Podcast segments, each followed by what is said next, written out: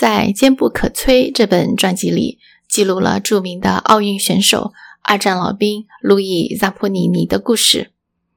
二战期间，路易和队友的飞机因为机械故障坠入了大海，机上十一个人，只有三个人生还。路易、菲利普机长还有一个叫麦克的中士，他们在救生小艇上找到一点点干粮和饮用水，虽然不多。但是撑上几天还是可以的。可是当天晚上，麦克就偷偷吃完了所有的干粮。在太平洋上漂流了四十七天，两千多海里之后，他们终于获救了。不过，只有两个人活了下来。我们当然知道路易活下来了，因为这本传记写的就是他。还有一个是谁呢？欢迎来到变奏曲频道。普遍真理，多样传播。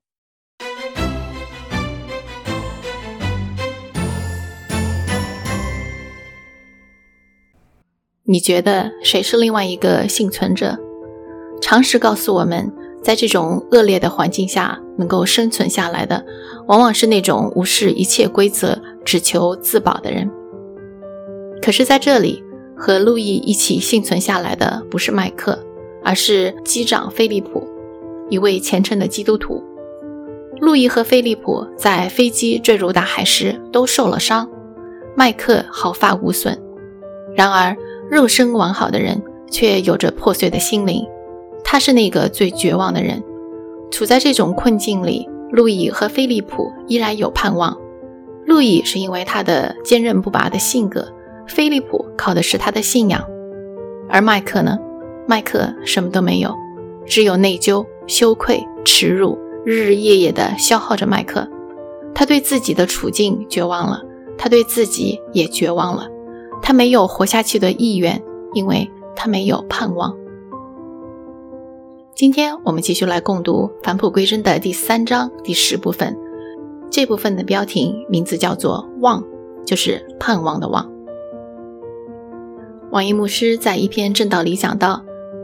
我们经常会彼此评价说，这个弟兄是很有信心的人，或者那个姊妹很有爱心。但是我们似乎很少听到有人说赵弟兄是一个充满盼望的人。我们当中若是有一个充满了盼望的人，我们其实意思好像就是在说，他不是跟我们活在同一个时代，甚至不是活在同一个世界里的。在他面前，我们有点像古代人。而他是为了一个将来的时代而活的。比如，你跟这位赵弟兄说：“最近什么东西又涨价了，环境不太好呀，警察又来找教会麻烦了，全国人大又修宪了，有人要做独裁者了。”你感觉这些事儿对赵弟兄来讲根本就不是事儿，这叫有盼望，因为他活在盼望里。你跟他讲这些麻烦事儿的时候，赵弟兄会对你说。你看见了吗？看见基督他的恩招在你的身上有何等指望了吗？你看见上帝在我们当中所夺的基业是多么的辉煌，多么的崇高，多么的盛大，多么的荣耀吗？我就在想，要活得像这样一个有盼望的人，是多么违反我们本性的事情啊！但凡有困难、有麻烦的时候，我们就会下意识的想尽办法去解决问题。解决不了呢，就抱怨或者逃避；知道困难的存在，却不受它的困扰，还能够超越眼前看到的这一切，去活在那未来的荣耀里，这多不容易呀！正因为如此，盼望才被誉为是三种神学美德之一。用路易斯的话来讲，盼望是指对永恒世界持续不断的期待。读一读历史，你就会发现。那些对这个世界贡献最大的基督徒，恰恰是那些最关注来世的基督徒。决心让罗马帝国皈依基督教的使徒们，建立起中世纪文明的那些伟人，废除奴隶贸易的英国低教会派信徒，他们之所以对这个世界产生了影响，正是因为他们一心专注天国。这让我想到一位宣教士。他的名字叫吉姆·艾略特 （Jim Elliot）。吉姆出生在美国俄勒冈一个非常虔诚的基督教家庭。读完大学之后，他接受神的呼召，到厄瓜多尔去向当地的土著瓦欧达尼族人宣讲福音。那里的土著非常的残暴，对外界事物怀有很深的敌意。尽管如此，吉姆和另外四位宣教士经过再三祷告之后，决定去往他们住的地方，把福音带给他们。他们开始小心谨慎地与这些土著接触。最开始的时候，一切都很顺利。可是没过多久，他们就被土著人杀害了。当救护人员找到他们的尸体时，发现吉姆的身边有一把手枪，可是这把手枪并没有发射。也就是说，即使是在生命的最后关头，吉姆也拒绝使用武器来保护自己，情愿自己被土著人的长矛射杀。那时候他才二十九岁，这样一个风华正茂的年轻人，还有一个新婚不久的妻子。他如果留在美国的话，前途不可限量。是什么让他抛下这一切，为着这一群野蛮不开化的人，甘愿失去性命？他疯了吗？不，如果说他疯了，那他就是为福音而癫狂。我们可能只是看到土著人的残暴。而他们看到的是基督里的荣耀，因为有着这样的盼望，他们才会做出世人眼里的疯狂之举。吉姆在生前曾经说过一句话：“用那不可能永远留存的东西去换那永远不会失去的财富，这样的人可不笨。”什么是那永不消失的财富呢？是天国，是成为基督的朋友，是成为神的孩子。分享基督的荣耀、圣洁和永恒的喜乐。尽管吉姆和他的传教士同伴惨死在瓦欧达尼族人的手里，可是数年之后，这个部落里却有许多成员都接受了基督教的信仰。这里面有一个关键的人物，他名叫明凯伊。明太医就是当年杀死吉姆的十个土著战士之一。他回忆说。当他和部落其他的战士对吉姆他们展开攻击之前，吉姆还送给他们一些礼物，包括一把锋利的砍刀。吉姆知道瓦欧达尼族人不相信传教士，对他们抱有敌意，但是吉姆他们依然愿意送礼物给他们。这一点让明凯伊十分吃惊，他从来没有经历过恩典。在这个事件之后，他开始相信。福音的大能。随着时间的推移，明凯伊对基督教的想法变得越来越开放，他成了一名基督徒。后来，他开始给自己的族人传教。日后，圣经被翻译成了瓦拉尼语，而明凯伊在这当中起到了关键的作用。这就是福音的大能。在基督里，我们所有的盼望都会变成现实。靠着这样的应许，还有什么过不去的坎呢？路易斯在这里说道：“志在天国，地上的一切就会被附带赠送给你；而志在尘世的话，这个尘世就是地上的灰尘的尘，世界的世；而志在尘世，天国的东西，地上的东西你都得不到。”这句话是我最喜欢的路易斯的名言。他的意思是说，目标有首要和次要之分。但是，当我们把次要的目标当成首要的目标的时候，我们就什么也得不到。比如说，养条宠物狗会让人放松，让人开心。然而，如果你把宠物狗当成生命中心的话，到头来你失去的不只是做人的用处和尊严，连养狗的乐趣都不会再有。再比如说，小酒怡情。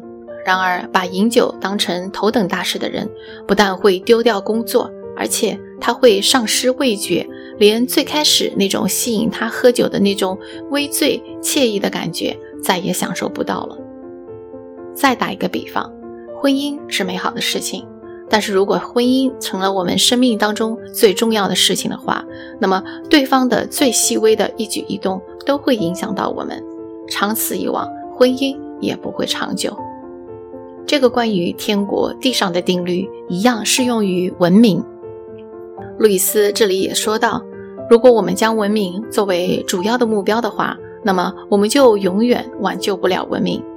这就好像欧美国家的宪政、法治基础给国家带来了极大的繁荣和文明，然而这些东西是建立在一个定经天国的基督教的基础上的。举个最简单的例子，人人平等这个观念可不是传统的认知。人类社会最早开始的是奴隶社会，而人人平等的观念是随着基督教的普及才开始的。这是因为在基督徒看来。每个人都是按照神的样式所造的，所以人人都是平等的。然而，今天有许多西方人已经忘记了他们文明的根基，他们以为只要致力于科学和理性，国家、民族、个人依然会不断的昌盛。用王一牧师的话来讲，这就是我们只要嫁妆，不要新娘。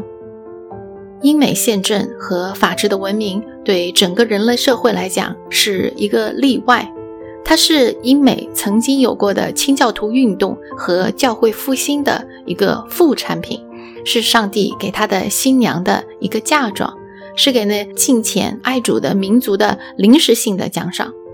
因为圣经说，以耶和华为神的那国是有福的，你不可能不要新娘，只要嫁妆。什么是嫁妆？今天，人人都羡慕英美社会的所谓法治、宪政、人权和自由的体制，这些就是嫁妆。谁是新娘呢？教会是新娘。当一个社会不再看重新娘的时候，那嫁妆也就会慢慢的消耗殆尽。所以啊，要改变现状，我们要做的是要把眼光投向天国。只是我们对天国的认识实在太少了，在我们心里。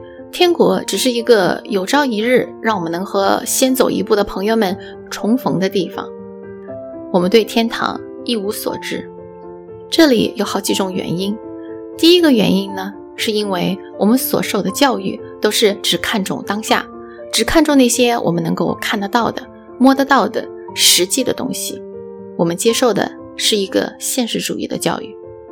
第二个原因是，就算我们心中出现对天堂的，真正的渴望的时候，我们甚至都辨别不出这种渴望是渴望永恒，渴望一个这个世界无法给予我们的东西。